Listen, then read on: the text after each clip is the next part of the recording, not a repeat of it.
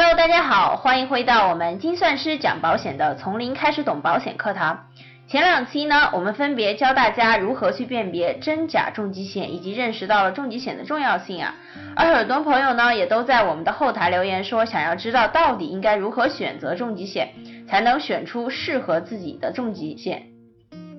那么今天呢，小编就拿自己的一个朋友 A。的事情来给大家举个例子，告诉大家重疾险的保额应该如何选择。今天呢，小编的这位朋友呢是一个二十岁出头的小伙子，刚刚大学毕业，工资呢处于社会的平均水平。在和他的交流过程中呢，他告诉我啊，他觉得重疾险啊买个十几二十万保额就应该足够了吧，而且呢最好能够保障终身，这样啊无论是重疾还是身故都能拿到钱。我想啊，这也是一开始接触保险的宝宝们比较接受的保险方案。在花钱买了保险以后啊，无论是患了重疾还是身故，都能赔偿，感觉自己很划算。如果经济预算比较多，那么其实选择这样的产品是没什么问题呢。但是也就像我们刚刚说的，小编的这位朋友呢很年轻，经济状况呢也处于刚刚毕业的状态。买保险呢，其实最重要的还是要保障风险最高的重疾。那么他现在所说的这种传统的重疾险，也就不是特别适合他这种刚出社会没有积蓄的情况了。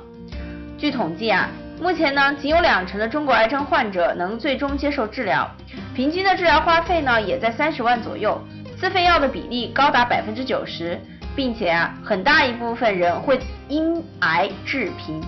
而国内恶性肿瘤的死亡率也在逐年上升，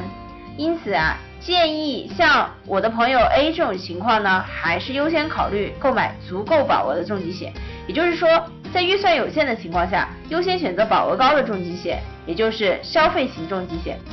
等到工作几年稳定以后呢，再根据自己的经济状况选择保障期限更长，比如终身型的重疾险，或者呢加保保额。